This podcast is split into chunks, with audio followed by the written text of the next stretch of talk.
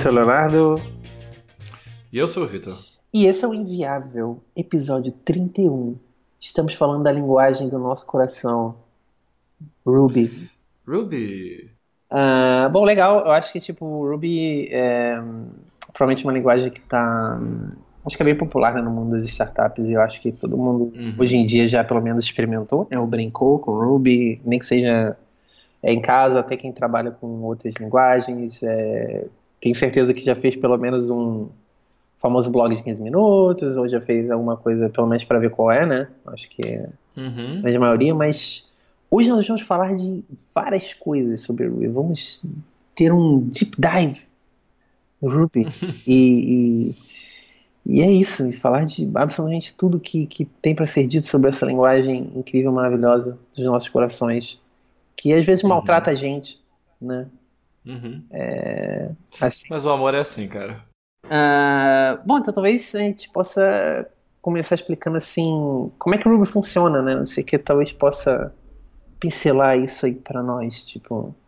É, assim, você falou, né? Muita gente conhece. Acho que é, é, difícil você ter passado ao largo de Ruby nos últimos 10 anos.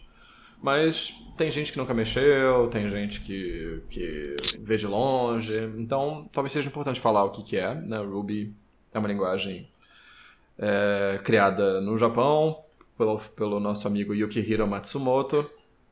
É, ele criou o Ruby em 1995, então Ruby é tão velho quanto Java, se não um pouquinho mais velho. Mas a popularidade mesmo dele no mundo ocidental veio a partir de 2005 com o lançamento do Ruby on Rails. É, o que, que no Ruby permitiu que o Ruby on Rails assim, tomasse o mundo de desenvolvimento web de assalto e virasse um, um padrão mesmo de como desenvolver web? Uh, o que fez isso é o fato de Ruby ser uma linguagem orientada a objeto, mas com uma, uma pegada multiparadigma. Então você tem é, elementos de Lisp, de Smalltalk, você tem muita flexibilidade por ser uma linguagem dinâmica, então, para quem lá nos anos 2000 estava de saco cheio de Java, de .NET, daquela cerimônia, de tipos que não garantiam que você não teria, um problema, não teria problemas em runtime, de no pointer exception e ideias pesadonas e tal, o Ruby ele era uma lufada de ar fresco. Né? Ele é conciso, ele isso é claro é uma, uma opinião é, que varia de pessoa para pessoa, mas é expressivo. Ele permite que, com, com essas características dele de, de multiparadigmáticas, que você desenvolva APIs legíveis. Então, a gente teve assim, uma grande popularização da ideia de Domain Specific Language, que era uma coisa muito forte no mundo Lisp, mas não no mundo do desenvolvimento mainstream. Uh, e então você, ao invés de falar em, em APIs e comandos imperativos, você falava no, seu domínio. Então, uh, eu quero, eu quero é, criar um controller, e o controller vai ter ação, ações get, na ação get eu vou fazer não sei o que, então eu vou usando os nomes dos domínios e agrupando com uma, uma funcionalidade do Ruby chamada blocos, né, é, de um jeito que fica muito fácil de ler e de sequenciar. É, ela tem outra característica interessante que é o duck typing. Você é, tende a desenvolver código e APIs que não se preocupem com os tipos dos objetos, mas as mensagens que eles recebem. Essa é uma lição também do Smalltalk, né? Então você pensa em OO de um jeito menos cerimonioso do que você tinha no, no J2EE ali do, do, meio dos anos 2000, né? E mais preocupado mesmo em, em oferecer é, pequenos pontos de contato que, se, se respeitados, te dão flexibilidade para trocar um objeto por outro sem ter preocupação com interfaces, com hierarquias de objetos e tudo mais. É, um exemplo clássico que usam, por exemplo, no livro Pickaxe, que é um, uma referência do mundo Ruby, é, você tem, sei lá, uma função de login que concatena várias fontes e várias strings e tal e gera uma, uma, um, uma entrada de login novo. É, se você usar um determinado método de concatenação que é comum a string e a array, se você tiver qualquer problema de eficiência, você pode trocar essa string por um array e o seu método continuar funcionando. Né? Então isso é, isso é duck typing. É, e isso, é, essas características todas é, criam uma, acho que um, um bem-estar usando a linguagem que é difícil de você é, apontar só com argumentos técnicos. Né? É, você tem, assim como um grande rival, uh, rival assim, no, no top of mind de linguagens, de estilos de linguagem, o Python. E Python é uma linguagem que, é, ao programar, gera uma sensação muito diferente de Ruby, eu acho. Né? Você, apesar de você apontar feature por feature, coisas que são muito parecidas, o jeito, a cultura, a, a, a expressividade do Ruby eh, fazem com que você tenha uma relação diferente com a linguagem, com as ferramentas. É, isso, assim, para mim, né, isso foi, eu acho que um dos maiores atrativos quando eu descobri Ruby. A primeira vez que eu ouvi falar da linguagem mesmo assim foi em 2000 ou 2001. Eu lia um live journal de um, de um cara chamado Evan Martin. Ele era, assim, eu, eu vou pensando em coisas que eu ouvi falar primeiro com ele, tipo Haskell, Ruby, um bando de coisas. Ele, ele foi pioneiro na minha vida, assim, foi, foi o, o, o, meu, o meu ponto de encontro com, a, com essas coisas. E ele fazia coisas em Linux, ele fazia um cliente do LiveJournal em GTK usando, usando Ruby, isso muito antes do Rails, 4, 5 anos antes do Rails. É, e ele falava, ah, é uma linguagem estranha do Japão, mas é, é, legal por isso, por aquilo, por aquilo outro. E eu, tá, eu olhei aquilo, beleza, eu, sei lá, eu sabia Perl na época. Ah, que diferenças tem para Perl? Ah, legal, tal, mas nunca mais fiz nada com isso. Até que é, veio o Rails, e com o Rails é, veio para mim um, uma retomada desse conhecimento e um, um, descobrimento de uma cultura muito criativa dos pioneiros, né? Acho que isso era muito legal no Ruby, assim, de raiz. Você tinha um foco muito grande em expressão pessoal por meio da linguagem. Você tinha o Why the Lucky Stiff, que era uma figura bem famosa lá em 2005 até 2008 ou 2010 foi quando ele se retirou, ele desapareceu. Uh, e ele era um cara que uh, desenvolvia bibliotecas bem, bem pessoais, com características bem marcadas, assim, uh, muito mais artísticas do que profissionais. Ele tinha um, um livro, né, The Wise Poignant Guide to Ruby, que foi o jeito que muita gente usou para aprender Ruby. Eu fui uma dessas pessoas. E, e, ele usava desenhos e usava música para mostrar como a linguagem era um jeito, ou como programar era mais um jeito de estar é, se expressando no mundo. Né? Isso era uma coisa muito forte naquele Ruby pré-Rails, pré início do Rails, assim. E aí eu acho que veio o Rails, né? Eu acho que o Rails é, é meio que a razão pela qual o Ruby estourou e continua sendo muito popular nas startups, né? É, eu acho que é, o Ruby como linguagem mesmo, antes do Rails, né? É, eu, particularmente, não, não tinha muito contato, não. Assim, eu acho que o que realmente foi, como, como você falou bem no início, né, numa época onde todo mundo fazia Java com trilhões de arquivos e, e repetição de padrão sem motivo, né, às vezes, né, sem pensar muito, e uma linguagem, é, o jeito de programar era bem formal e muitas vezes assim desnecessário, né, muito excesso de engenharia, né, tipo de coisa. E como você uhum. falou, quando veio o Rails, né, e, e talvez a gente possa falar então daquele, do famoso videozinho, né, do blog de 15 minutos, né, que, uhum, uhum. que foi quando acho que foi o DHH, né, um, que ele fez o vídeo, né, explica, meio que um showcase, é, né, do, do... E ele fez o vídeo, curiosamente, para, se eu não me engano, para o FISL aqui no Brasil, né, em Porto Alegre. Então foi a primeira vez que ele mostrou o Rails para o mundo, foi aqui. É, é, isso é bem legal. É, aí foi, foi bem legal, porque, poxa, você via pessoas perdendo, sei lá, é, semanas, dias para fazer um negócio daquele, né? E, e, de repente o cara chega e faz um negócio daquele em 15 minutos, sabe? Aí você, pô. Uhum. É, mas... eu lembro quando eu assisti aquilo pela primeira vez. Não, era, era mindfuck, né? Você ficava, caraca, tipo, que, que é realidade, né? Tipo, tô aqui, né? Perdendo tempo aqui fazendo esse negócio. E eu lembro que isso, pô, me impressionou muito na época, assim, eu falei, nossa, caramba, tem que aprender isso, né, porque olha a produtividade dessa parada. E a linguagem, assim, convenhamos, né, o Ruby, é, eu, eu acho uma linguagem elegante, assim, eu acho, é, uhum. esteticamente, ela é uma linguagem legal, assim, bonita e tal, então, eu, claro que isso é bem pessoal, né, mas eu, uhum. particularmente, eu sempre tive é, essa atração pelo Ruby, assim, eu sempre achei uma linguagem elegante, então eu falei, poxa, isso é bem legal, né, não sei o quê. Eu acho que esse foi o que me atraiu mais, assim. Foi isso que te atraiu também na época, quando para você aprender é, Ruby? Total. Ah. Total, assim, eu, eu, eu vi esse vídeo, uh, acho que eu vi no início de 2006, talvez, no final de 2005.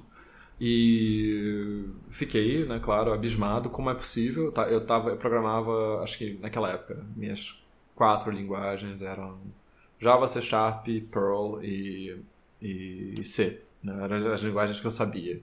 E aí um negócio que automaticamente derivava o modelo a partir do banco de dados e que tinha uma estrutura é, fixa, né? Que acho que aquilo foi uma grande novidade do Rails, assim, você ter um lugar para colocar as coisas, as coisas terem é, suas funcionalidades é, já é, sua, função dentro da aplicação já definida na estrutura de diretórios, né? então eles tinham um, enfoque muito grande no MVC, então você tinha um diretório de model, view, controller, e na view ficava um HTML, no controller a interação entre uh, a aplicação e o front-end, né, os requests, é, e o model, a, a parte de, de, interação com o banco de dados.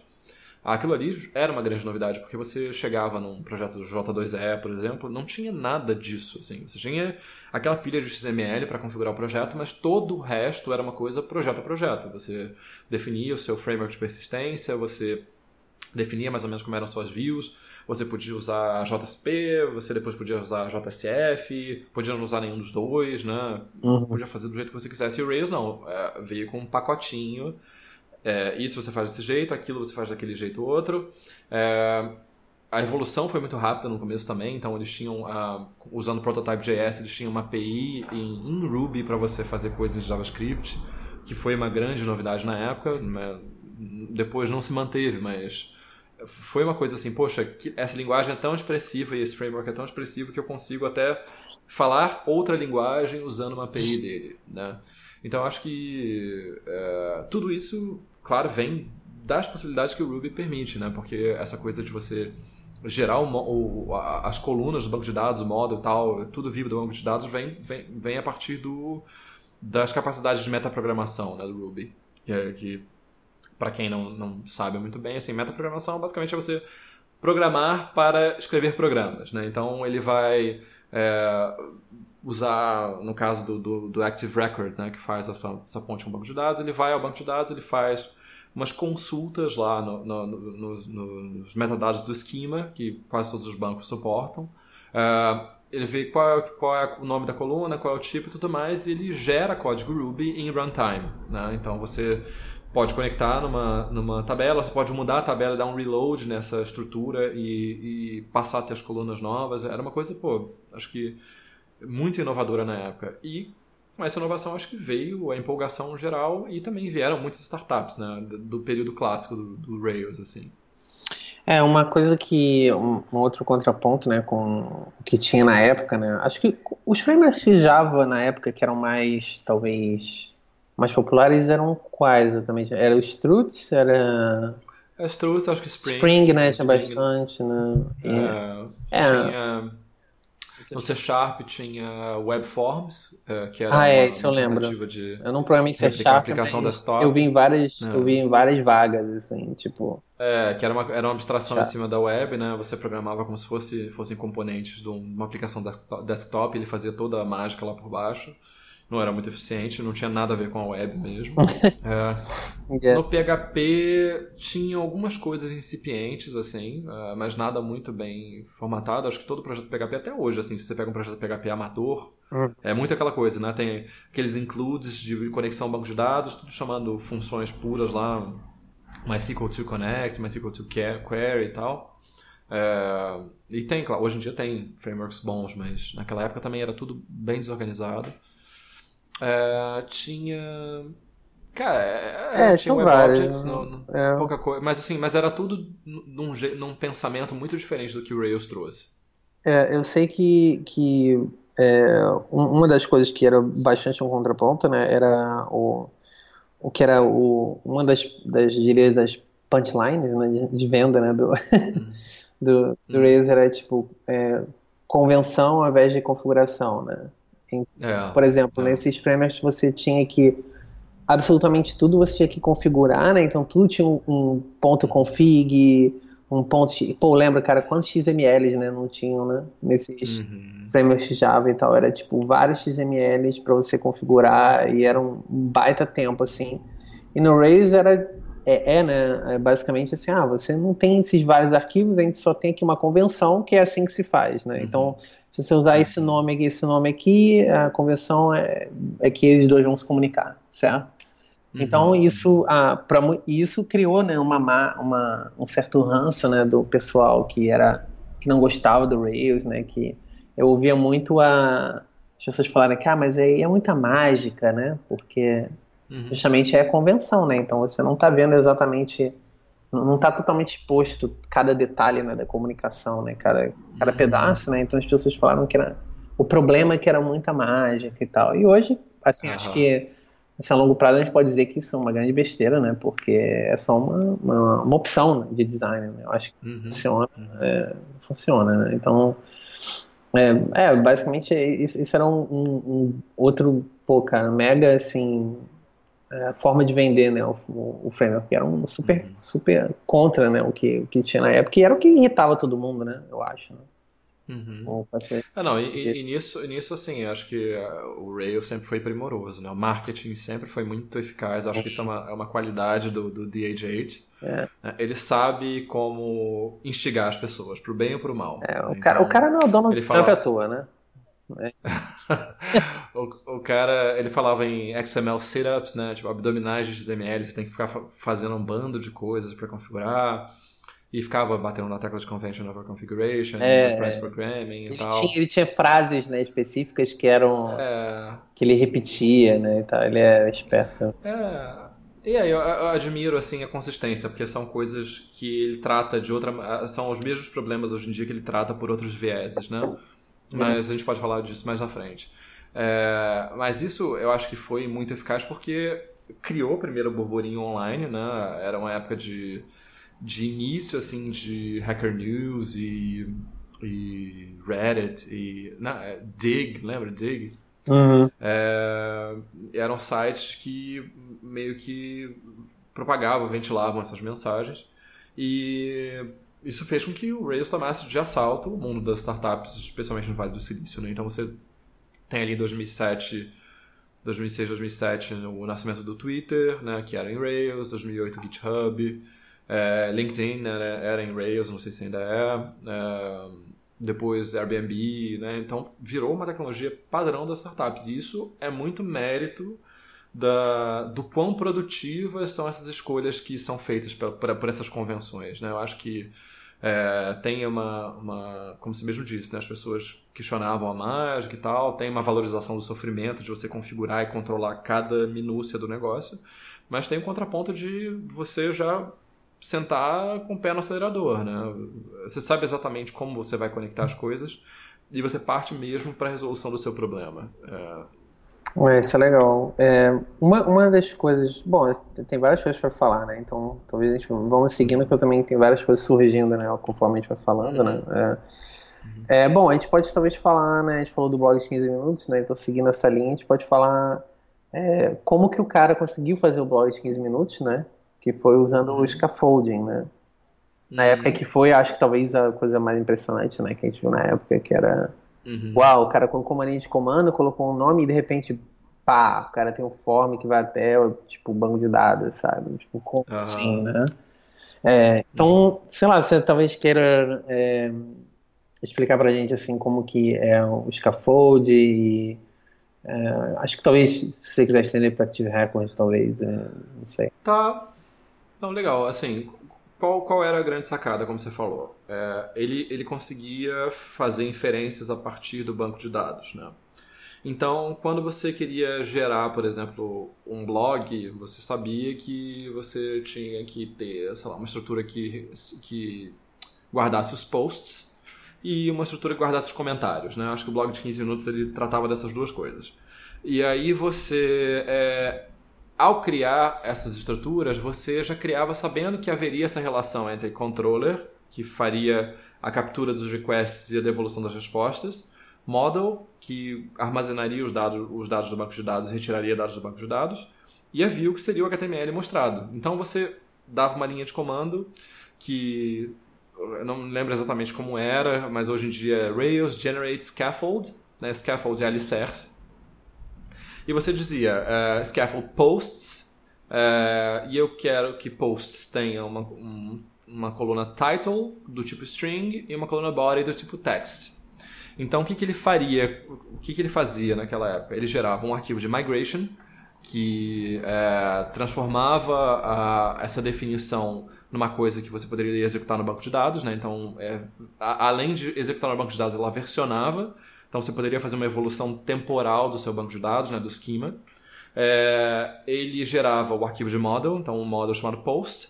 Uh, o controller chamado posts controller e a, as views do CRUD, né? do Create, Retrieve, Update, Delete. Então você tinha uma, uma view para criar post, uma view para visualizar um post, uma view para editar um post, é, uma view para ver todos os posts e uma, uma, uma ação para remover posts. Então quando ele criava isso, rodava e subia a aplicação, você já via telas prontas com os campos. Isso, pô, naquela época era uma coisa que deixava todo mundo de, de queixo caído. Ele, ele digitou uma linha de comando, ele já tinha uma, uma parte funcional da aplicação pronta. Você podia criar posts novos, você podia editar posts, ver, visualizar todos os posts, remover posts, tudo com uma linha de comando. E a partir daí ele começava a evoluir é, a, a lógica do negócio. Né? Então, como é que a lógica do, do domínio é implementada na, na, arquitetura Rails clássica? No model. Então, o que, que, o, que, que o model faz? Ele, ele é a sua última fronteira entre a sua entrada de dados e o armazenamento no banco de dados. E aí, chegando no model, você poderia colocar, por exemplo, uma regra de negócio que determinasse que você não pudesse criar posts sem título ou posts sem texto. Então, você escrevia uma linhazinha lá, tipo validates presence of title, post. E isso já gerava validação. E quando você tentava criar um post novo, vazio, ele já mostrava na tela os erros que aconteciam. Então, tudo isso vai, vai se desenrolando em 15 minutos. E você que estava lá com o seu arquivo de duas mil linhas de config.xml, é, como é que é? é web.pom? Não, é, é verdade. É pior que era isso mesmo. lá, memórias, puxando memórias. pelos arrancando os cabelos, rodando validação XML, você de repente via que a sua vida não tinha o menor sentido. Eu estou perdendo minha juventude quando tem um, um garoto na Dinamarca fazendo uma coisa produtiva dessas, assim.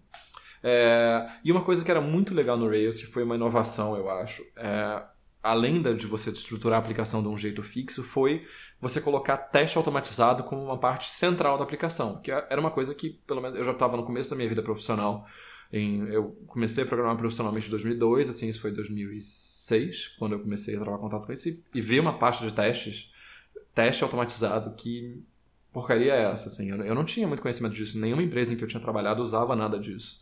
É, então, é, ele pegou isso e colocou, olha, eu tenho essas melhores influências aqui do mundo do Extreme Programming, que foi uma fonte da qual ele bebeu bastante, né, ele, ele gostava muito do, dos livros do Ken Peck, ele leu lá o, o Patterns of Enterprise uh, Application Architecture do, do Martin Fowler, ele usou muitas dessas coisas para desenvolver o Rails. E ele pegou todas essas ideias e formalizou. Tipo, é assim que você desenvolve uma aplicação uh, que seja de maneira produtiva, funcional e, e que evolua com, de uma maneira sustentável. Né? É, tanto que, assim, talvez isso seja aquele efeito como é que é o efeito? Ah, esqueci o nome. O efeito psicológico. Quando você tem conhecimento de uma coisa, você passa a ver a coisa em todo lugar. Né? Tipo, sua família comprou um Fusca, você vê Fusca na, em todos os lugares na rua. É, mas eu, eu passei a ver teste automatizado em tudo quanto era lugar. Eu não, eu, eu não sei se isso foi influência do Rails, mas eu acho que o Rails teve muito peso na, na, na consolidação dessa cultura. É, isso foi muito impressionante, assim, na época. Você lembra de ver teste automatizado com força antes? Olha, é... antes do, de eu começar a trabalhar com Ruby, é, a empresa que eu trabalhava tinha testes, é, era a plataforma era Java, né? E, uhum. e tinha testes sim, mas eu diria que uhum. era assim, muito. É, acho que na época era algo do tipo de Unity, algo assim, né? Uhum, uhum. Mas é, era uma coisa muito assim.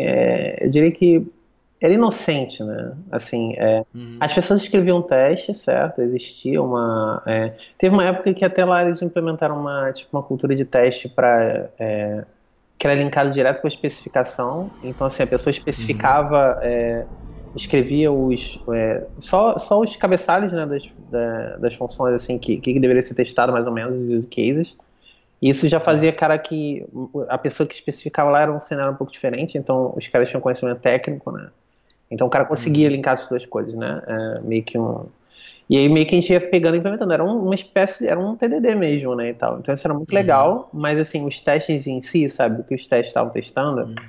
é, efetivamente era uma coisa muito, muito inocente, assim, pra época, eu acho. Uhum. É, eu vi... Eu... E que ano foi isso? Que ano foi ah, isso? nossa, cara, não lembro. Quando, quando, quando a gente começou a trabalhar junto, era que ano, mais ou menos? 2012? Ah. 13. 12, 12, 12. 12. Então acho que deve ter sido, sei lá, um ano e meio antes disso, assim, mais ou menos. Uhum. E eu lembro de ter visto é, bastante a parte de teste em Java, é, mas na faculdade, né? Então, uhum. na faculdade realmente as pessoas faziam tudo certinho e tal. Tinha um professor muito bom, é, e o cara, ele era super é, fanático por TDD e tal, então ele sempre ensinava para todo mundo incentivar as pessoas a fazer. Inclusive, ele tinha vários exercícios onde ele obrigava a pessoa a fazer o teste primeiro, né? E, e corrigia o uhum. teste, e depois corrigia a, né, a conclusão, tá? Era bem legal. É, mas é, mas foi só isso que eu vi assim, mas não era uma coisa muito madura realmente não. Não, não era assim, por exemplo, uhum. não existia essa ideia de ah, deixa eu saber quantos por cento de test coverage minha code base tem, entendeu? Ninguém sabia, uhum. ninguém tinha essas respostas, sabe, na época, ninguém uhum tinha tracking dessas coisas. Não existia essa de ah, um negócio quebrou na produção e, e não estava testado. Pô, vamos escrever um teste para isso aqui e tal, entendeu?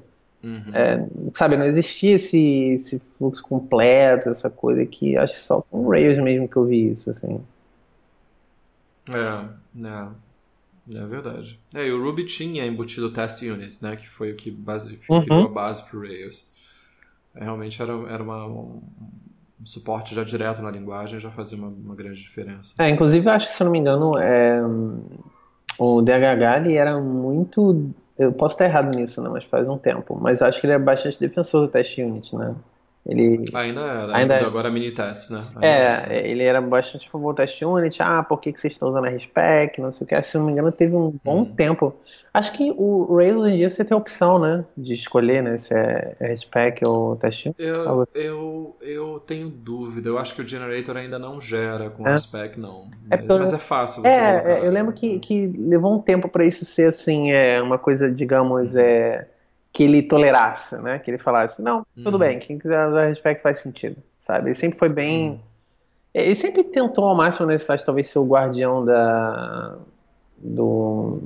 como é que eu posso dizer? Do status quo, né? Da, das coisas e tal, como o Rails era uhum. feito, como ele era usado e tal. Tenta até hoje, né? Mas... É, ele, ele tem até aquele artigo, né? Rails é o Macassar, né? Você, você recebe uma experiência curada, né? Já, já preparada. É, é se você aceita ou não é, é uma coisa sua, mas não tente mudar o Rails, a experiência é essa. É, o que, o que é uma forma de você é, ver as coisas, né? É, só que. É, bom, talvez então eu vou até linkar alguma coisa então em relação a isso, né? Porque como a gente está falando isso de ah, poxa, o Rails é essa experiência curada, então é isso aí, a gente não pode mudar e tal. Mas ao longo do tempo, né, é, ele querendo, as pessoas querendo os amantes de Rails, querendo ou não, as coisas mudaram um pouco, né? Porque uhum. a internet lá evolui, muda, né? Acho que a, a, a, e com isso a expectativa, né, das pessoas que usam a internet muda também. Uhum. É, o que, que elas acham que é uma aplicação legal, né? Eu acredito que hoje em dia ninguém quer entrar numa página e tudo que você clica, você dá um full reload na página. Acho que é uma coisa uhum. que ninguém está esperando mais, né, hoje em dia, né? Uhum. Então, assim, é, você acha que hoje em dia, assim, é, o Rails ele, ele trouxe algumas alternativas para suprir é, essas views mais dinâmicas, né? Então, você tem hoje em dia, né, tem o Turbolinks, né? Que é basicamente uhum. um. É, para mim é difícil explicar o Turbolinks, porque eu nunca realmente usei a, a fundo ele, mas uh, se eu pudesse explicar de uma forma genérica, para quem não sabe o que é, seria algo do tipo você clica em alguma coisa e ao invés de você dar o full reload na página, só dá load naquele pedacinho, né? É, algo do tipo assim, é, similar às páginas modernas que você vê hoje, só que é uma tecnologia embutida no Rails, é feita de uma outra forma, né? E por muito tempo as pessoas brigaram, né? Ainda brigam até hoje, né? Que, que olha, não dá mais para usar as views do Rails porque a internet mudou e essas views para coisas mais complexas já não, não dá mais, né? Então a gente precisa de outras coisas. Então é, muitas empresas né, passaram a usar o Rails mais como um framework de API, né? E, uhum. e serve né, uma API, um, um JSON ou, ou um GraphQL, né, se você quiser também, é qualquer coisa que é mais moderno e tal. E, e colocar no front-end outra tecnologia, né? Ou, ou React, um uhum. Angular, Ember, seja lá o seu framework de preferência, né?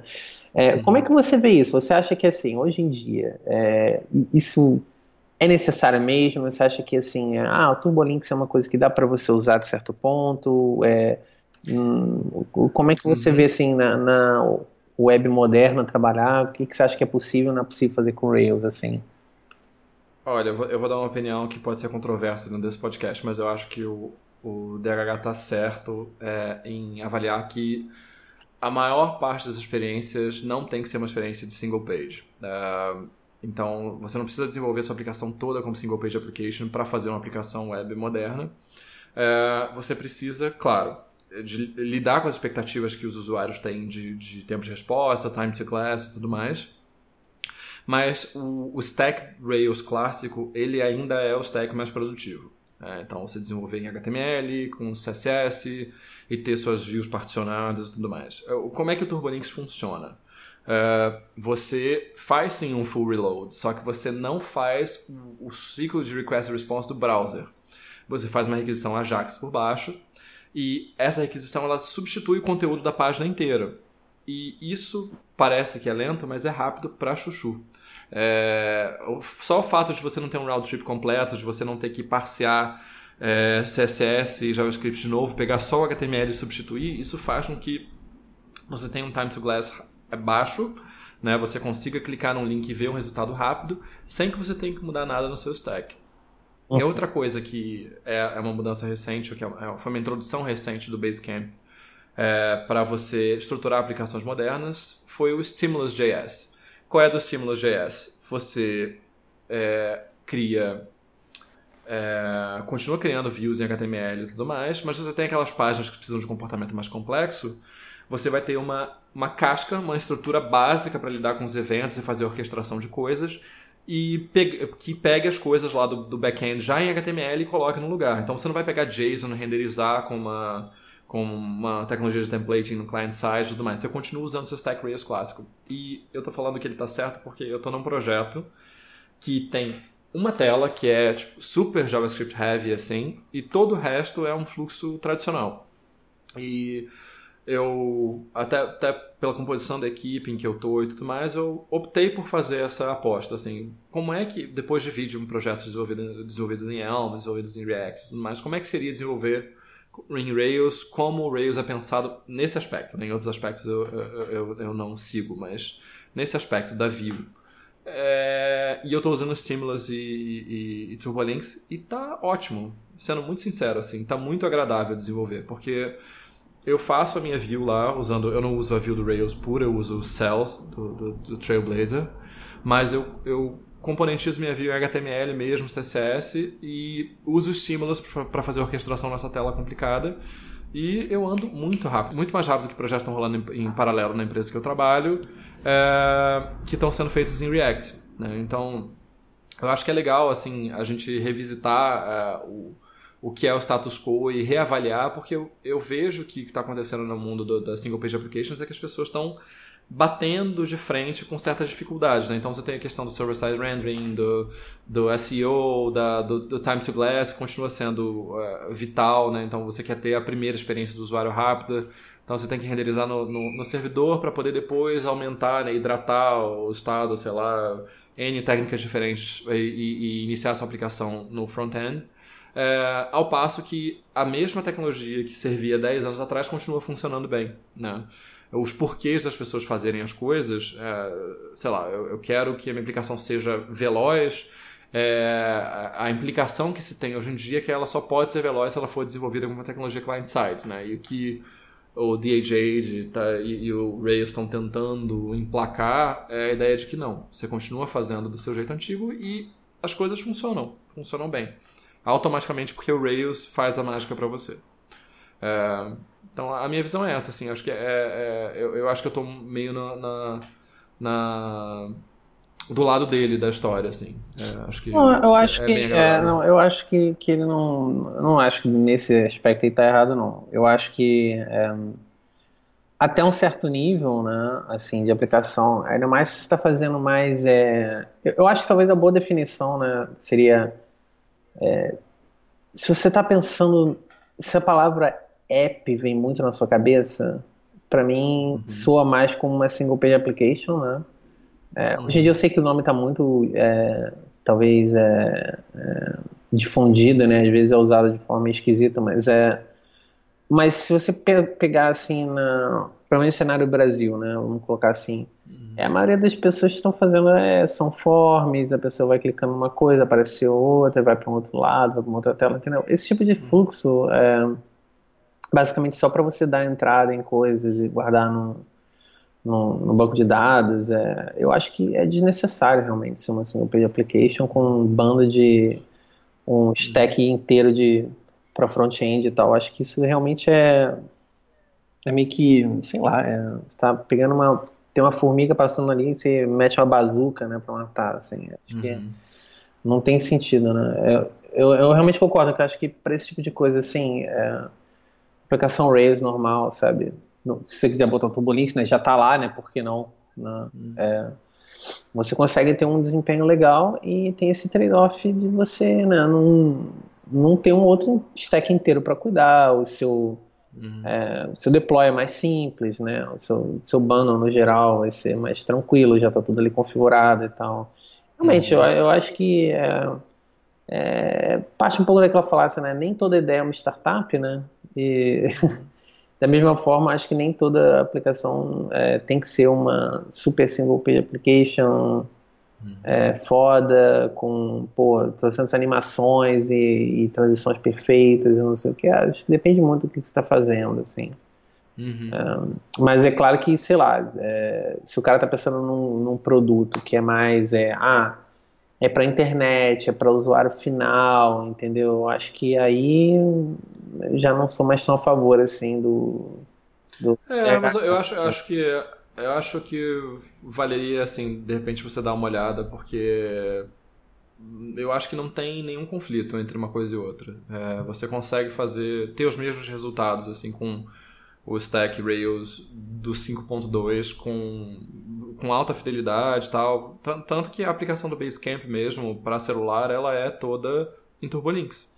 E eu estou usando bastante no trabalho e eu acho ela bem satisfatória, assim, bem rica, bastante coisa.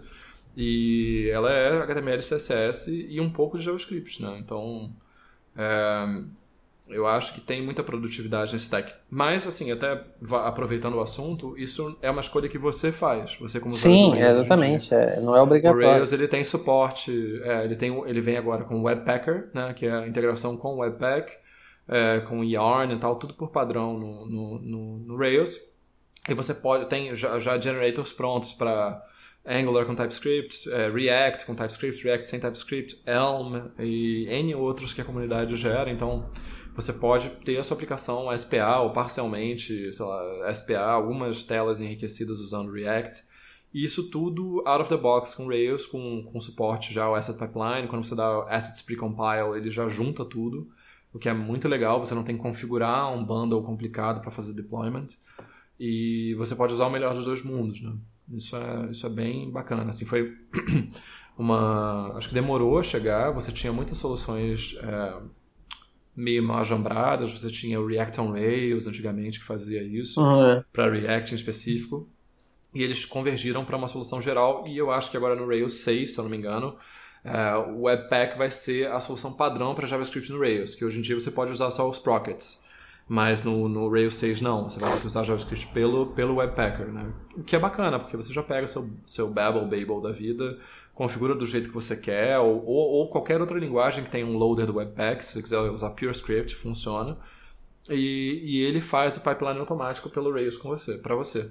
Isso acho que é uma mostra que eles não estão também avessos ao que está acontecendo, né? Eles simplesmente têm uma opinião, mas eles dão nesse aspecto eles dão a flexibilidade que o mercado exige.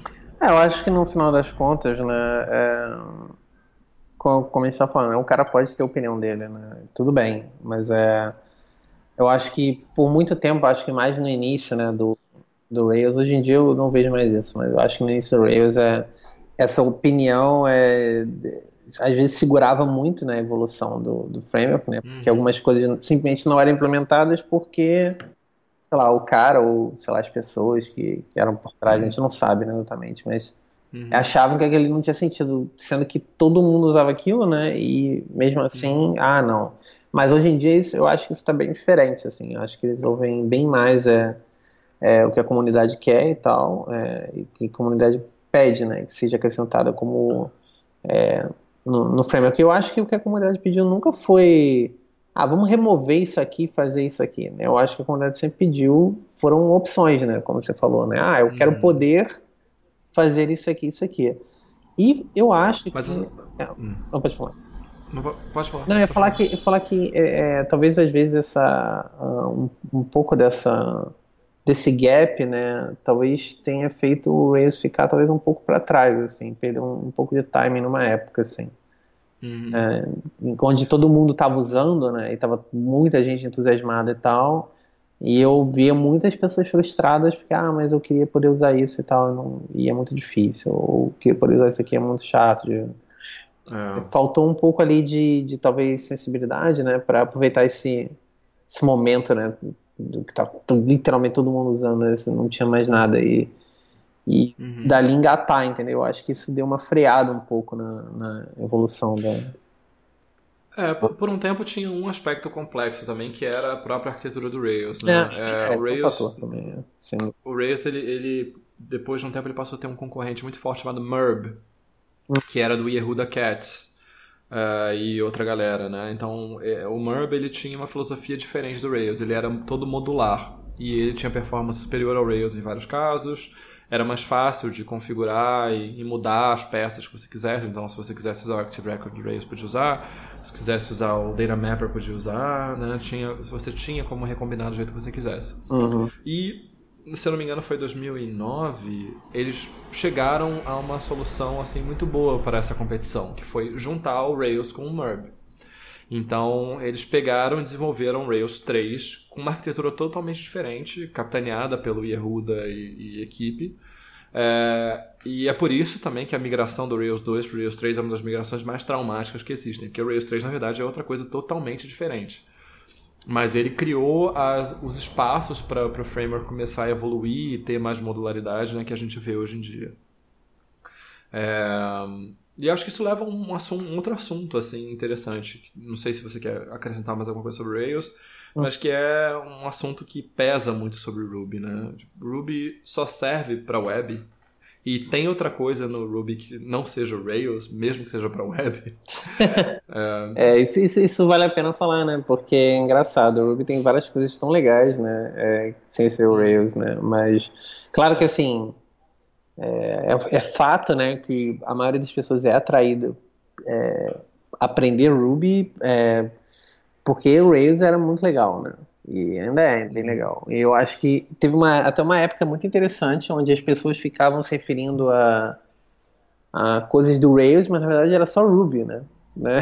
Uhum. Não, porque o Rails é assim, não, isso não é Rails, isso é Ruby, isso é linguagem Ruby, uhum. não tem nada a ver com framework assim.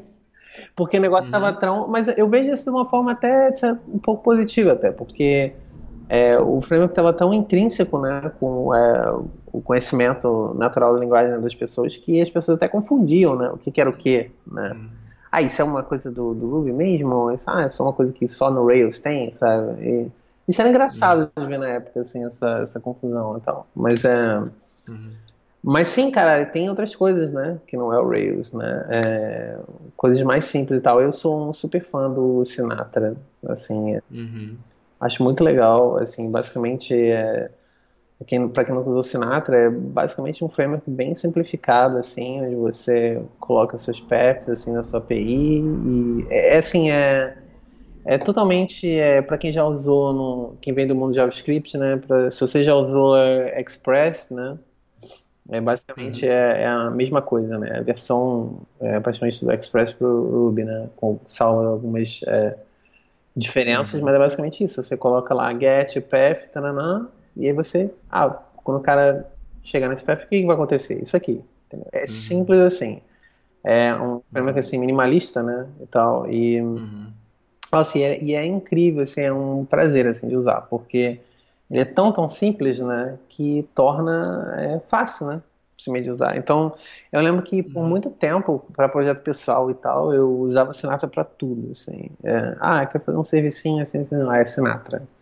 Eu fazia tudo com uhum. Sinatra, porque eu achava, nossa, maravilhoso.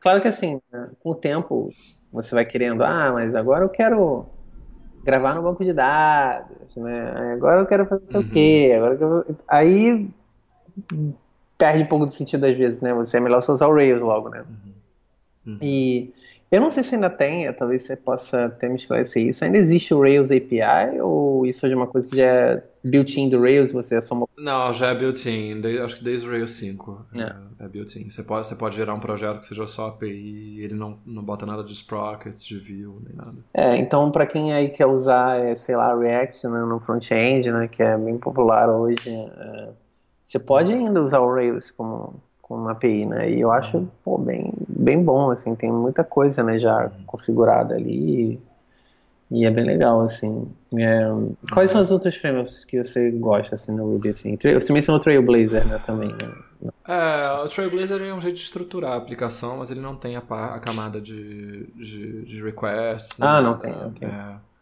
Você pode usar o Trailblazer em qualquer um deles, né? É, é Hoje em dia tem, bom, evoluções, né? Na linha do Sinatra tem o Roda, tem o Cuba, eu gosto do Roda. É, tem o Hanami, que era Lotus. O Hanami ele pega vários conceitos de OO coisas do Trailblazer e, e, e do DryRB, que são coisas que estão acontecendo, inovações mais recentes no, no mundo Ruby. E cria um framework bem mais é, estruturado é, de maneira a ser mais testável, porque uma das grandes críticas que se faz ao, ao Rails é que o Rails ele não dá estrutura para aplicações que crescem além daquele, daquele tiro inicial.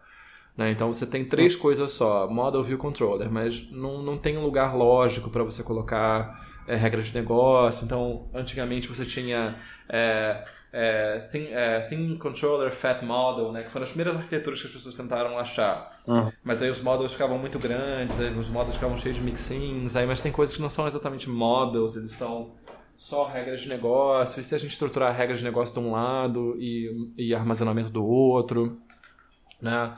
Teve a influência do Domain Driven Design muito forte uma época, então é, as pessoas ficaram tentando achar jeitos. E o Hanami ele pega e cria uma estrutura que oferece um jeito que seja flexível e testável. É, o, o, Rails ele tenta, ele tende muito a criar acoplamento entre as partes porque você justamente tem essa facilidade com as APIs, as coisas já são tão bem integradas que você, especialmente se você está andando muito rápido, você não para muito para pensar se aquilo ali vai ser testável, se é fácil de você é, é, separar o que, que faz interação com o banco de dados do que efetivamente é a regra do negócio e tal. Uh, Hanami se chamava Lotus antes, aí virou Hanami. Acho que já está na versão 1.0, está bem maduro, assim. É, para web, assim, eu acho que é... É, que eu me lembro é isso, assim.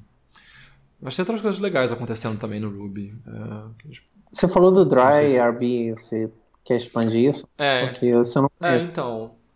É, assim, tem, tem o que qual é a coqueluche do mundo da programação nos últimos três anos? É programação funcional. As pessoas estão redescobrindo essas técnicas e uh, estão aprendendo outras tecnologias e e se dando conta de que não dá para usar Haskell ou Clojure no trabalho. Infelizmente, não tem muitas oportunidades para a gente trabalhar com essas coisas. Mas as técnicas têm valor ainda assim. É. então, o que, que o DryRB faz? É, o DryRB ele é um conjunto de bibliotecas pequenas com funções específicas que tratam de aspectos da, da, da, da programação em Ruby que são frágeis na, na, nas técnicas tradicionais que a gente tem. Então, eles têm biblioteca, por exemplo, para você fazer.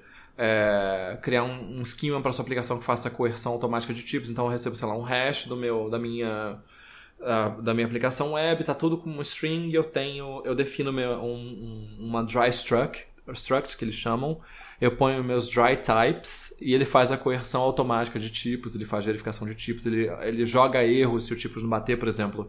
Ele determina que meu esquema tem uma coluna, um, um, um atributo que seja um float. E eu, eu recebo uma coisa que não é conversível para float. Ele joga um erro. Então, ele automaticamente já cria essas regras de negócio para você. Você não tem que fazer esses tratamentos, essas conversões na, na mão. É, tem Dry Monads, para quem gosta de programação funcional estaticamente tipada ao estilo Haskell. Então você tem as modas padrão lá.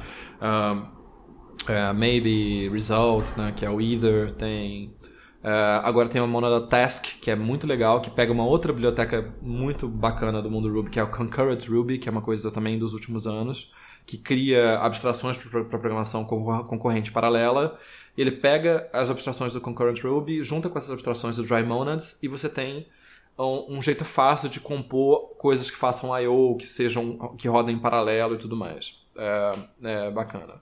É, que mais que tem? Tem dry, dry transaction. Então ele junta várias dessas coisas. Você tem uma uma regra de negócio que é, faz uma consulta numa API, grava uma coisa no banco de dados, envia uma coisa para uma outra API. E tudo isso pode dar erro, pode gerar problemas, pode sair, é, criar saídas, é, saídas do, do, da execução que sejam antes do ponto final, né? E ele cria um jeito é, padrão de você estruturar essas coisas que são transacionais, né? E, e também de determinar o que, que, você vai fazer se você tiver uma saída mais cedo. Junta isso com Dry Monads, então ele volta a um result, por exemplo, que especifique qual foi o ponto em que ele saiu, qual foi o erro que deu naquele ponto.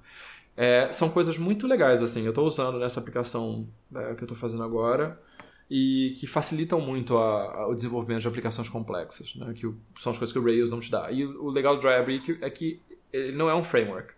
Você pode pegar pedaços dele e aplicar o que você quiser. Né?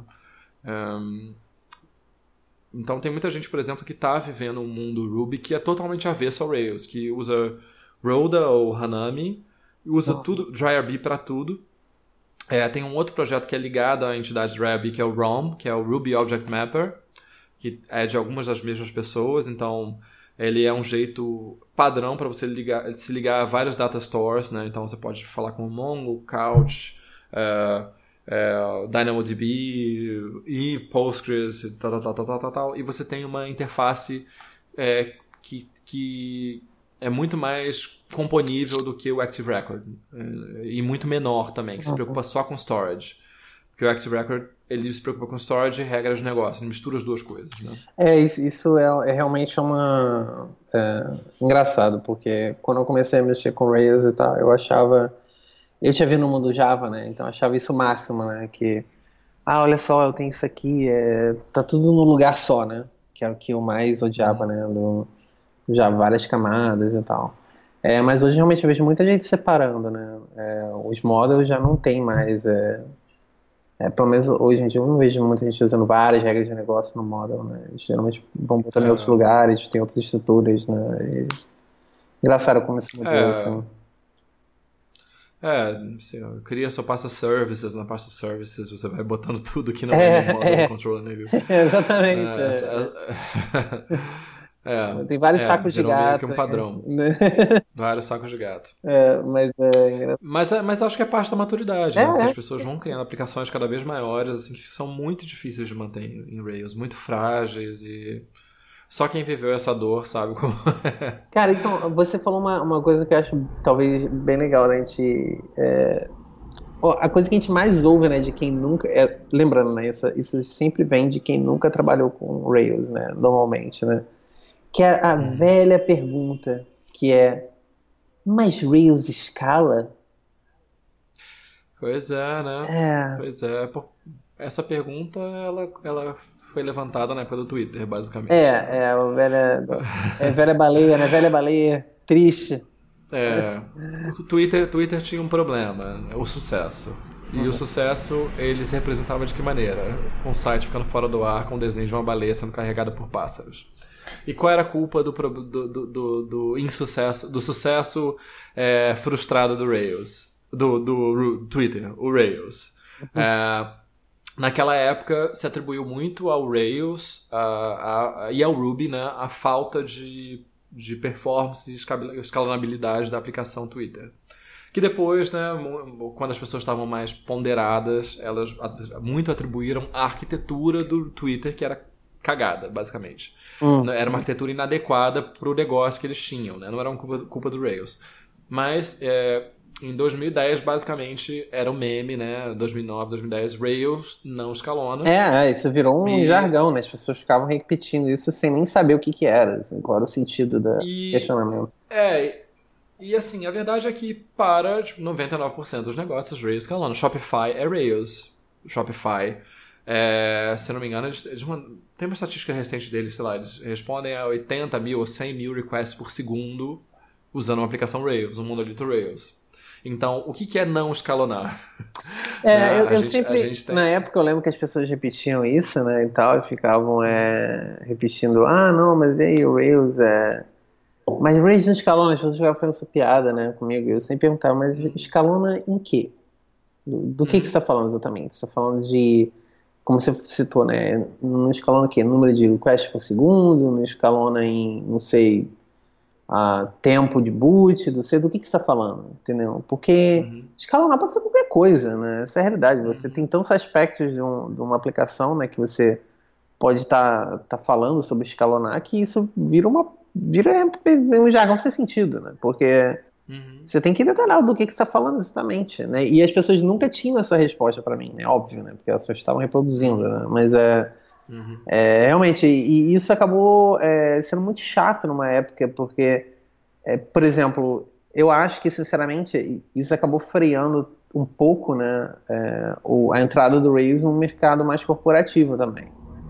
Porque uhum. as pessoas ficavam falando, ah, mas eu ouvi falar que o Rails não escalona, né? As pessoas que... Uhum. É, as pessoas que são abstraídas né, da, da parte técnica e uhum. tal, que assim, eu, uhum totalmente ok, eu acho que ninguém tem que saber tudo, né? É, mas é esse tipo de reprodução, né, sem questionar, assim, é muito ruim, porque isso muitas pessoas que pô, queriam às vezes é colocar Rails né, nos seus ambientes de trabalho, né? Ah, bom, vamos, uhum. vamos botar Rails aqui, é legal, sabe, é produtivo e tal. E esbarravam nesses, nesses preconceitos, né, com a, com a linguagem ou com o framework que não tinham fundamento, né? Não. É, tinha alguns fundamentos no sentido de que Ruby nunca foi uma linguagem das mais eficientes. Ah, não, né? sem dúvida, vou mas. Vou, vou, comparar Ruby com, com a JVM. Não, não é. Mas... então tu, tudo virava tudo virava lenha né, nessa fogueira. É, mas pra, pra, digamos assim, para 99,9% das empresas brasileiras, ah. por exemplo, né, isso não é uma variável, né? Tipo, é, elas não são Twitter, mundiais, né? né Tipo, quantas, quantas pessoas e... Twitter, né? Ninguém. É, quantas no Twitter? O Twitter, no fim das contas, tinha um problema de arquitetura e, e escolheu é, usar outra linguagem para resolver esse problema de arquitetura. Né? Eles foram os grandes proponentes de escala naquela época, que desenvolveram muitas coisas em escala, mas já com conhecimento do que dava errado. Né? Então, já tinham a versão 1 dando errado para saber como eles faziam certo. Né? Então, o mérito do Twitter funcionar bem como funciona hoje não é só de, da troca de tecnologia, mas sim de uma maturidade é, do negócio. E aqui no Brasil mesmo a gente tem um, um grande case de Rails que se chama Globo.com. Né? Globo.com, Globosat Play, Globoplay usam Rails. É, então, tipo, são sites muito acessados. É, plataforma de streaming de maior sucesso do Brasil, eu acho. É, e o site é bem legal. Trafega bastante volume e, claro, a parte de streaming de vídeo não é em Ruby, mas né? tudo que chega na frente do usuário e todas as APIs são em Ruby, até onde eu sei. É, então você está falando uma coisa que é bastante eficiente para um negócio muito grande. Né? É, e, e, provavelmente o seu negócio não vai ser, não vai ser prejudicado pelas características de performance do Ruby e do Rails. Eu acho que tem outras características do Ruby que são negativas né, para você escalonar bases de código grandes, que a gente já falou disso no, Sim, no não, sem dúvida. É... Mas, mas como tecnologia assim, web, né? Mas, mas aí acho que, acho que é até, até legal que esse meme cria, né, uma, uma gera uma vertente, né, uma, uma, uma um, que, é dos memes, o Node.js ele é muito, ele pegou muito essa tangente, né? Porque ele nasceu, se não me engano, em 2009, acho que é o primeiro release comercial, bem na rabeira desse negócio de Rails, Rails não escalona. Sim. E Node era essa coisa super performática com I/O assíncrono e tudo mais. E olha como ele é mais performático do que o Ruby e o Rails. Beleza, mas vá fazer uma aplicação em Node. é uma experiência muito diferente. É, não é... vou dizer se é melhor ou é pior. É totalmente diferente, você... né? Não, não tem como assim é... você pegar um cara que, sei lá, programa em Ruby por, sei lá, três anos e falar, então, cara, pô, tenho essa aplicação aqui, eu quero fazer em Node, sabe? O cara, cara, vai uhum. ficar horrível, né? Tipo, o cara não vai saber lidar com uma série de problemas que são inerentes né, do Node e do JavaScript, né, no geral. Né, que, ah. que, ah, beleza, se o cara já tem experiência de JavaScript, ele com certeza vai até conseguir sair bem, eu acredito, né? Mas é, uhum. é, uma, é, é, como você falou, uma experiência completamente diferente, né? Tem uma série de coisas que você tem que se importar, né? Quando você está fazendo Node. Você tem que fazer Ruby, muito mais escolhas. É, né? que com Ruby você não, já está tudo ali, entendeu? No, no Rails, né? Essa é a realidade, né? Você e assim, até, até não sei hoje como tá, porque faz tempo que eu não preciso fazer isso, mas é. Eu acho que se você. Talvez um legal, né? Um paralelo, né? Ah, então tudo bem. É, muita gente já usa é, JavaScript no front-end, ah, então é legal você usar Node no back-end também, porque aí você tem uma linguagem só, é, sem dúvida, isso é uma vantagem, né? Mas não tem nada no nível do Rails para JavaScript, entendeu? E, essa é a tristeza é. da coisa, assim, nada tão mais Não, caro. E, em 2009, 2009 JavaScript era outra linguagem, né, cara? É, pois é. Era uma linguagem muito mais primitiva do que o Ruby. Sim, sim. Muito mais primitiva. Mas não, realmente não existe um Rails do JavaScript, né, cara? É, é. é. Claro que assim, talvez alguém me corrija, vai me linkar alguma coisa assim e tal, mas eu acho que nunca vai. Não chega perto da maturidade, né? Ah, tinha, tinha aquele sales, mas nunca foi muito pra frente. É. Eu acho, se não me engano, tem. Tinha, teve aquele Meteor, né? Eu ia falar disso agora, eu ia falar do, do Meteor, né? Que, que tem empresas que usam, né? Que, que dizem que é ótimo e que resolve e tal. E eu não duvido que resolva. É, eu acho que talvez resolva, certo? Talvez funcione, pô, legal pra caramba e tal. Mas assim, é, não sei, eu não acho que tá no, no mesmo nível, não. Não acho que é uhum. comparável, assim. Acho que assim, muito mais coisa e mais maturidade, né? É, na plataforma em si. E, e, é isso. Mas eu lembro que uma época eu queria fazer uma, uma aplicação e eu queria usar um stack inteiro de JavaScript e eu não achei nada, assim, que, uhum. sabe, valesse a pena, assim, tal. Falar, ah, pô, usar uhum. isso aqui e tal. Não achei nada tipo assim. Então, eu ainda acho que o Rails, né, realmente para para API, ele é muito legal, muito produtivo, assim. Né? Uhum. Mas, é, uh, mas você acha que, por exemplo, é, talvez a gente possa falar então é, do, é, do mercado, né, hoje, né? Como é que é o mercado de Rails, assim, para pessoa que, ah, eu quero, quero aprender Rails, quero aprender Ruby hoje em dia, você acha que ainda vale a pena, assim, a pessoa começar a estudar isso hoje? Ah, total. Se empregabilidade é a sua preocupação, eu acho que é uma das, das tecnologias que mais criam empregos hoje em dia. Né?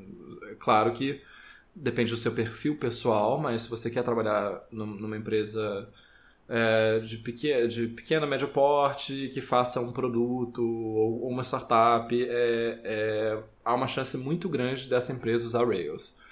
É, eu acho que também com a maturidade da, da tecnologia, né, é, é, importante frisar isso, a tecnologia amadureceu, é uma tecnologia muito bem estabelecida. É, então, há muitas oportunidades também em empresas tradicionais, mas se você vai procurar vaga e tal, vaga remota, vaga local, vaga no Vale do Silício, muitas delas usam Rails e usam no front-end hoje em dia React, né, que é outra, o outro lado. Mas é, o Rails está ali na base, porque continua sendo muito produtivo. É, então, oferece bons salários, tem oportunidades boas de emprego.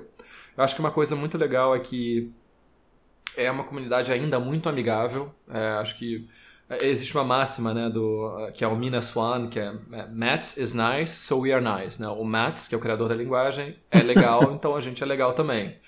É, e, e, então a gente tem que seguir um padrão de, de civilidade na comunidade. E isso, é, acho que também a, a, comunidade Ruby foi muito pioneira em, em, em assuntos voltados à diversidade, a ambientes de trabalho sustentáveis, né?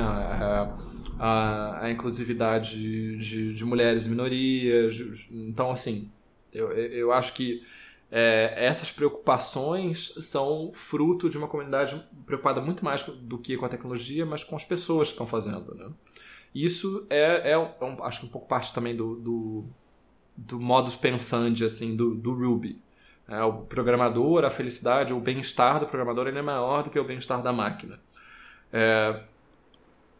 Eu não sei, você está em Berlim, tá, tá cercado de startups, como é que é aí? É, é legal com, até com você falar sobre isso, assim. É, eu vou dizer que tem muita vaga, assim, é, muita mesmo. Eu acho que talvez seja o que mais tem, assim, é vaga com, com Rails, assim. Até para quem não... Por exemplo, eu atualmente não, não tenho feito praticamente nada de back-end, tem um tempo e tal. Mas eu ainda tenho contato com Rails, porque lá é, onde eu trabalho a API é, tá toda no Rails, né? É, e, pô, uhum. e, e, se usa GraphQL, entendeu? Coisas que são modernas e, e tá no uhum. Rails, sabe? Então, assim, é, não, não existe essa de, ah, é, existe essa... Existem essas perguntas, ah, GraphQL, mas por Rails você pode usar isso, sabe? Sim, você pode, uhum. tipo, tá lá, né? Ah, então... Uhum. É, você tem, mas a maioria das empresas pede é, hoje em dia é isso mesmo, é Ruby, tem Rails, tem, tem bastante Java, por incrível que pareça, né? E se você for nas uh, falando de back-end, né, e tal, se for para as empresas maiores e tal, você vê também bastante vaga de mobile também. Você uhum. empresas usando Java agora estão tá, surgindo aqui em Berlim algumas empresas usando Kotlin, né, né também. Uhum. O mobile é bem legal. Uh, mas tem, tem, tem muito, cara. Se, se eu se tivesse que, que fazer um. É... Eu, eu, digo, eu, vou, eu tô falando mais para back-end porque é, para front-end eu diria que 90 mais por cento das empresas aqui usa algum tipo de é, stack no front-end, né? Ou React, alguma coisa. Geralmente os stacks são. Até, até nas próprias vagas os stacks são listados separadamente, né? Ah, uhum. para back-end a gente usa isso, isso, isso. Para front-end tem um outro stack inteiro, né? Diferente e tal. Né? E geralmente assim que eles falam. Então, geralmente o Rails ele é colocado, é, pelo menos aqui, mais no stack de back-end, né? Não se usa muito Rails views, assim. Mas, um, mas, por exemplo, eu posso dar um exemplo até bem legal, assim, é, onde eu trabalho. A gente usa, tem uma API Rails, né, e tal, então as aplicações que as pessoas usam na internet, elas são é, com React, né, no front-end. Então, o React só consome API, Porém, a gente tem uma série de aplicações que são é, para uso interno, certo? Que é para administrativo, essas coisas. Essa parte toda é Rails, é view de Rails, porque é desnecessário, né? Você ter manter um super stack ou tentar fazer uma coisa super sofisticada que é só para basicamente ali um formezinho, a pessoa vai lá, clica, verifica um, uma chamada, alguma coisa assim, entendeu? Inclusive faz um monte de coisa, liga, faz ligação por telefone, entendeu? Customer service, grava um monte de coisa, tipo, tudo Rails, cara. Uhum. Então, assim, dá para você fazer, é, acho que a limitação não está no framework, definitivamente, dá para você fazer muita coisa. É, e, e, e, tem muita, muita biblioteca. Tem, né, uma muita, maturidade, muita né, é, do, do, ecossistema muito legal, assim. É, uhum. Mas, assim, a Rails tem super empregabilidade, assim, fora do Brasil também. No Brasil, eu lembro que era uma coisa mais ou menos, pelo menos no Rio de Janeiro, no nosso cenário era bem limitado também. Né? É, tem, tem bastante, mas é aquela é. coisa, né? Acho que, acho que o, os grandes empregadores são Enterprise, isso vai ser Java, e provavelmente o Java que era escrito há do, 10 anos, 12 anos. É. A mesma aplicação rodando em Java 1.4, mas, é, mas tem muita gente usando Ruby Rails no, no Brasil, São Paulo, Rio. É, sem dúvida, é só um, procurar, assim, o que, que você acha, assim. Um, e, bom, o que mais? Podemos vir falar também de. É, você quer mencionar o, JRuby também, que é bem legal também. Eu acho que. É, eu, eu, eu, acho que isso é, isso é, uma coisa interessante. Assim, eu, falei que o Ruby não é a coisa mais eficiente, né? Mas isso não é uma característica só da linguagem. A, a linguagem tem características que tornam uma, uma implementação eficiente difícil mas também da VM, né? É, que está melhorando. Tem, então tem um projeto chamado é, Ruby 3x3. Então eles querem chegar no Ruby 3 com três vezes a performance do Ruby 2.1, eu acho. Né? Uhum. Triplicando a performance. E eles estão galgando isso pouco a pouco. Cada release do Ruby tem ficado mais e mais eficiente, mais e mais rápido. Mas existe uma, uma VM que é a VM mais tunada, adubada do, do mercado comercial, que é a, a JVM, a Hotspots, né? É uma, uma VM a qual todo mundo hum. tem acesso. E existe um projeto chamado JRuby que implementa o Ruby em, em, em, em bytecodes da, da JVM. Então você pega o teu Ruby e roda na JVM. E a partir disso você tem todas as, as vantagens de concorrência, porque o Ruby, por exemplo, ele tem é, o que chamam de Global Interpreter Lock, né? Ele tem uma trava global do interpretador, então você não consegue rodar código paralelo, né? Você, então você tem múltiplas CPUs. Se você tem código fazendo é, coisas computacionais, você não consegue rodar na, nas múltiplas CPUs. Você roda numa de cada vez. Que é, tem uma trava que impede que você faça isso. É, tem um, um, parêntese que quando você está fazendo I.O. Num, num, thread, você consegue fazer troca de contexto mas se não for I.O. sua computacional, ele não faz. E no JRuby essa trava não existe. Então você quer pegar código Ruby e rodar em paralelo? JRuby. Existe um outro projeto chamado Rubinius, mas é um projeto que meio que caiu assim em desuso, não anda tão rápido. O JRuby acho que tem patrocínio da Red Hat agora. Era Sun, virou Oracle, depois Red Hat. E, está acompanhando. O Ruby 2.5 tem implementação no JRuby. Então você pode pegar uma aplicação Rails e botar lá é, com a ressalva de que se você usar muitas extensões em C, você não vai conseguir rodar no JRuby. Mas hoje em dia tem alternativas para tudo e tem, tem, tem tido também uma diminuição gradual em código C com Ruby, né, à medida que as VMs vão ficando mais rápidas. Um, tem outra coisa interessante também que é o Truffle. Né? É, tem uma VM chamada Graal, que é uma VM para implementação de várias linguagens que eu acho que tem, sei lá, eu não, eu não tenho certeza dos detalhes técnicos, mas eu acho que roda em cima da JVM ou é baseada na JVM, mas com foco em, em linguagens dinâmicas e tudo mais. É, e o Truffle, existe o Truffle Ruby, que é uma implementação do Ruby no Truffle. É, e o JRuby agora tem um back-end para Truffle, e o Truffle é muito rápido.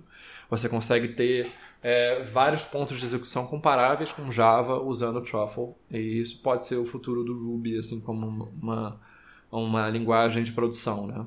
É, porque você realmente vai ter características de performance muito favoráveis sem ter que mudar de linguagem. É, essa coisa da concorrência também está sendo tratada no Ruby tradicional, que é o MRI, né? o Ruby AVM que quase todo mundo usa. Eles estão tentando criar uma abstração de concorrência que seja bem rubística hum. é, e que não quebre o um modelo de execução do Ruby atual. Não, não, não se preocupe em remover a trava é, do, do, interpretador, que afetaria muita coisa. Que são as guildas, né, as, as guilds. Né, mas é uma coisa que não está ainda na, na VM é, estável. Uhum. Então, acho que até isso isso é legal que, assim, acho que tem bastante futuro no Ruby também. Né? O Ruby não está parado no tempo. Né? Tem o Hiroko é sponsor de, do, do Mats, eu acho que do Koichi Sasada, que são duas pessoas muito importantes na, na evolução da, do, do runtime e da linguagem. E, e tem muita gente que está usando o Ruby para fazer muito dinheiro, como o próprio Shopify. Então tem muito dinheiro em manter o Ruby, o Rails e outras tecnologias é, bem, bem eficientes. Né? É, cara, isso é bem legal. É, nossa, a gente falou bastante coisas. Você, você tem mais alguma coisa que você quer acrescentar, cara? Não, Não eu, eu acho que é isso, assim. Eu acho que, né, acho que como encerramento, talvez, é, Ruby foi a primeira linguagem pela qual eu me apaixonei de verdade, que eu gostava de programar e, e que eu aprendi todos os, os recônditos e recantos. É, eu acho que eu, hoje em dia passo muito tempo programando em outras linguagens, em JavaScript e tal, e sempre que eu volto para Ruby, eu vejo como ainda é um, um pacote muito é, agradável de usar. É, e eu não falo, estou falando do pacote Rails, mas do Ruby mesmo, da, da linguagem, da interação de classes, do modelo de, de funcionamento, da metaprogramação, do, do foco no REPL, né? Você tem o IRB, então você pode testar suas ideias rápido. É, tudo isso é muito legal, muito maduro lá. É, então eu continuo. É, poderia ser pior, assim. Eu, eu, eu, não me identifico mais tanto com, com Ruby em termos intelectuais, né? Uhum. outros interesses. Mas eu, eu fico feliz de ser essa linguagem que, que paga o leite das crianças, porque eu poderia estar programando em Java no, no, e, e tá sofrendo muito com a minha vida. E quem quiser ajudar. É quem quiser aprender, né, na verdade, né, é, Ruby e Rails hoje em dia, o que você aconselha? Assim, o que você seria um material legal, assim, a pessoa consumir? Um, um, acho que tem um livro legal chamado The Well-Grounded Rubyist, que é, que é interessante. Uh, dizem que o The Rails Way é muito bom ainda. Uhum. Uh, você tem os Ruby Tapas, se você quiser evoluir no Ruby aprendendo técnicas, né? Ah, eu quero trazer uma técnica da OO pro Ruby, eu quero resolver tal problema. Ruby Tapas tem mais de 500 episódios, então certamente tem alguma coisa que vai te ajudar. E, e é legal que é é, mostra muito como a linguagem funciona e como as pessoas é, que são é, são a liderança né, intelectual da, do, da comunidade pensam sobre a resolução de problemas. Tem milhões de bootcamps, né? tem milhões de cursos online, tinha Rails Zombies, que eu não sei se existe ainda. Tinha o Code Schools, que não existe mais, virou Plural Site, mas no Plural Site tem muitos cursos de Ruby. Tem, no Brasil tem curso da Lura, eu acho, que é, que é a distância. Isso não conta pra ninguém é. que isso é um futuro patrocinador, Vitor. Pô. Sacanagem, não tá brincando. É legal sim, é legal sim. O site deles é, pelo menos é bem legal, parece conteúdo para ser é. bacana. É, eu, eu, eu, eu, confesso que eu nunca fiz o curso, então. Eu, eu é confesso bom, uma coisa, é. Vitor, assim, por enquanto, hum. que não é patrocinador, é, hum. pode ser bom, entendeu? Uhum. Mas se for patrocinador, vai ser foda. Aí, aí sim, aí estamos falando de curso online. É, eu queria fazer uma menção, cara, honrosa aí, talvez nessa lista, né? Que é o. Menção ao nosso, um cara que contribuiu pra caramba, né? Pra comunidade. Ryan Bates, né? Do Railscast. Ryan né? Bates. Uhum. Cara, aprendi muito com Railscast, cara, sério, assim. É, quando eu tava aprendendo Ruby, Rails e tal, é quase todo o material, cara, que eu consumia, assim, é, era o Railscast. Eu até assinei aqui na época o Railscast Pro, né? Uhum. Que aí você tinha acesso a, tipo, todos os vídeos, né, e tal, e nossa, era muito legal e eu acho que foi o primeiro site assim condensou bem com vídeos amigáveis e tal direitinho como fazer as coisas e tal. Pô, era muito legal. É... Não, era legal que tinha o vídeo, tinha transcrição. Né? É, você era... tinha transcrição. Então, às vezes, por exemplo, eu estava no trabalho e eu queria consultar alguma coisa, né? Aí eu olhava pela transcrição, né? Chamava de AskCast, né? Uma coisa assim. Uhum, é, era, muito legal e o conteúdo hoje em dia é todo free, sabia? Até o Pro. É. É, então, é, é. tem muita coisa lá que eu sei que vai estar tá bem é, desatualizada, né? Porque, bom, o Railscast morreu tem muitos anos já. Mas acho que tem muita coisa aproveitável ali, é, principalmente é, algumas técnicas específicas assim, de libraries e tal, que não mudaram muito assim, ao longo do tempo, né? Então, é, vale a pena dar uma pincelada lá, é, se tiver procurar alguma coisa específica, eu acho. É, bem legal.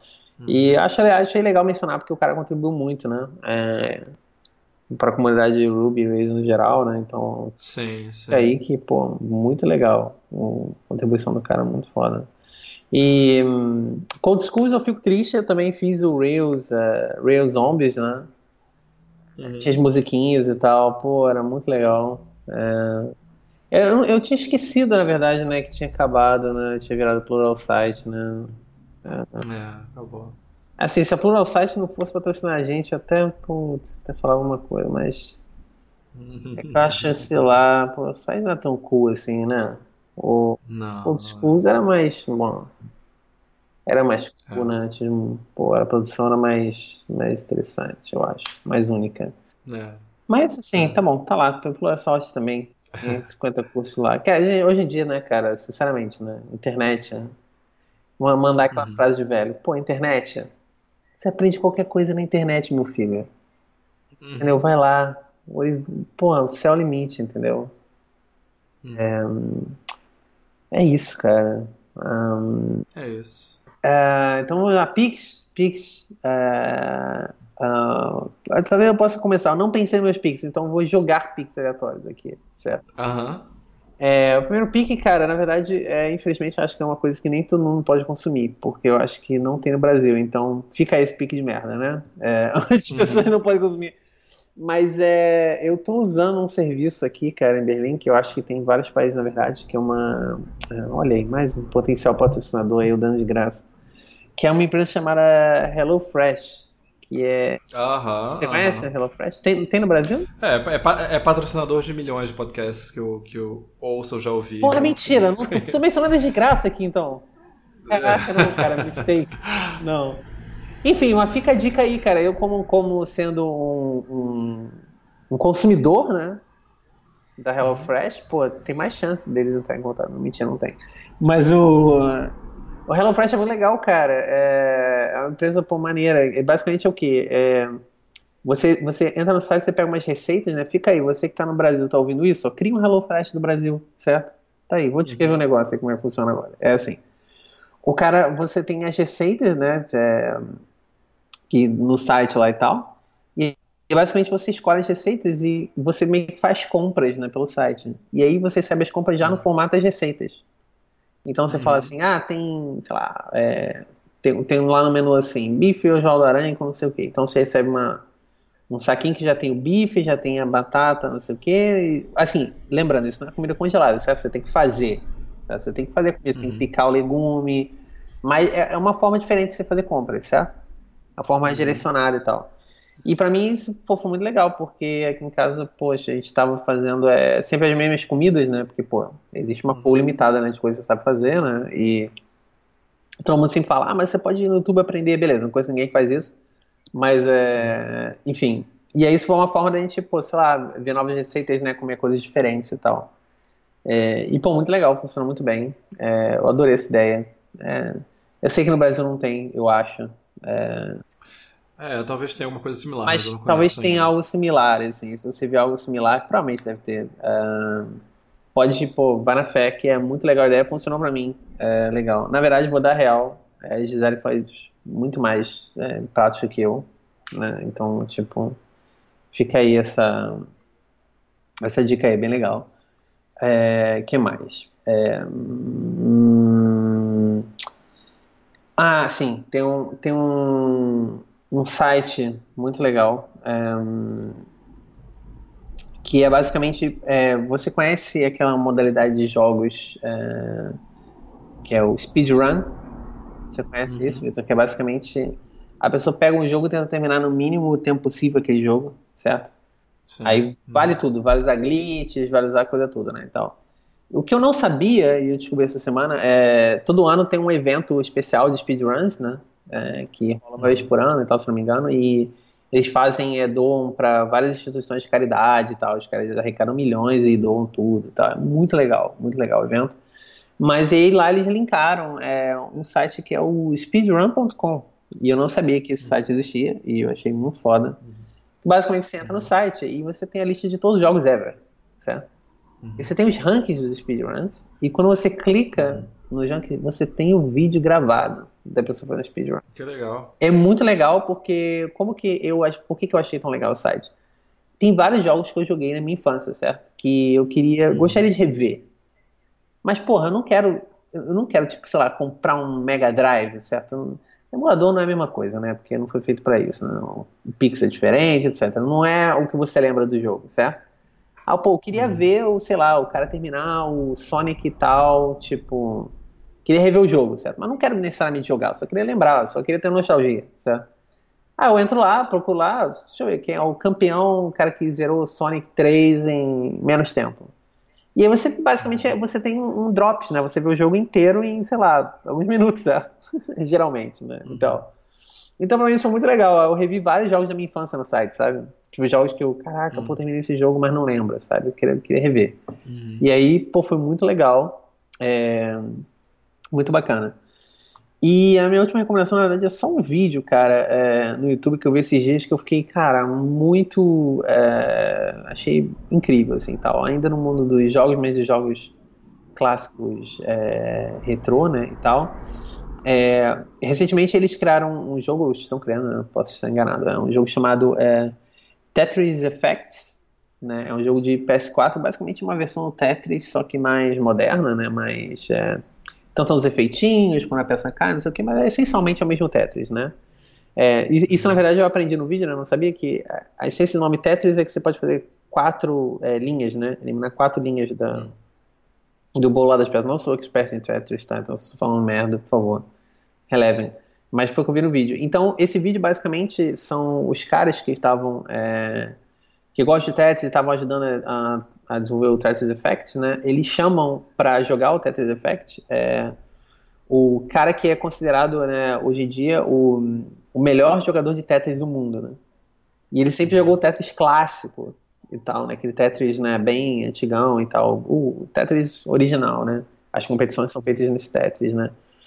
E é realmente incrível, assim, ver o cara jogando o Tetris novo, né? E e depois o cara ainda joga em, em o VR, o Tetris VR, assim. Uhum. E, é, e é surpreendente. Vou, vou, vou mandar um clickbait aqui. E o que acontece você não vai acreditar. Fica aí. Fica aí, porque qualquer coisa que eu falar é, do vídeo é, vai ficar. Vai ser um spoiler, vai, com certeza vai estragar é, o que é o vídeo. Mas é muito legal, vai, tem várias surpresas muito interessantes quando o cara começa a jogar com VR, etc e tal. E é, é, é de explodir a cabeça, assim. É muito incrível ver o cara. É o que o cara consegue fazer com essas tecnologias, né? É, hoje em dia, assim. Então, nem os caras estavam desenvolvendo o negócio estavam acreditando que eles estavam vendo, assim. Era muito, muito surreal, muito, muito maneiro. É, então aí eu recomendo esse vídeo, vai ter os. A gente vai botar os links na descrição, né? Porque não estou mencionando exatamente o nome, né? É, uhum. Mas é. Acho que isso é isso, cara. Beleza, tem duas recomendações só. Um, é, uma é um podcast, na verdade é um episódio específico do Greater Than Code, é um episódio de número 87, é, The Jazz of Empathy, com o Chad Fowler, é, em que eles tratam basicamente da, da empatia, de como desenvolver empatia, de das pessoas que não são empáticas, o, o, que, que é empatia, empatia e doença mental. É muito legal. Eu gostei bastante. Pô, isso é legal, esse tema é show. É muito maneiro. É, e a minha outra recomendação é um livro, é, chama-se é, Não Me Abandone Jamais, Never Let Me Go, do Kazuo Ishiguro. Kazuo Ishiguro é um autor bem renomado, ele ganhou o Nobel de Literatura em 2017, talvez, pelo pela sua obra vastíssima.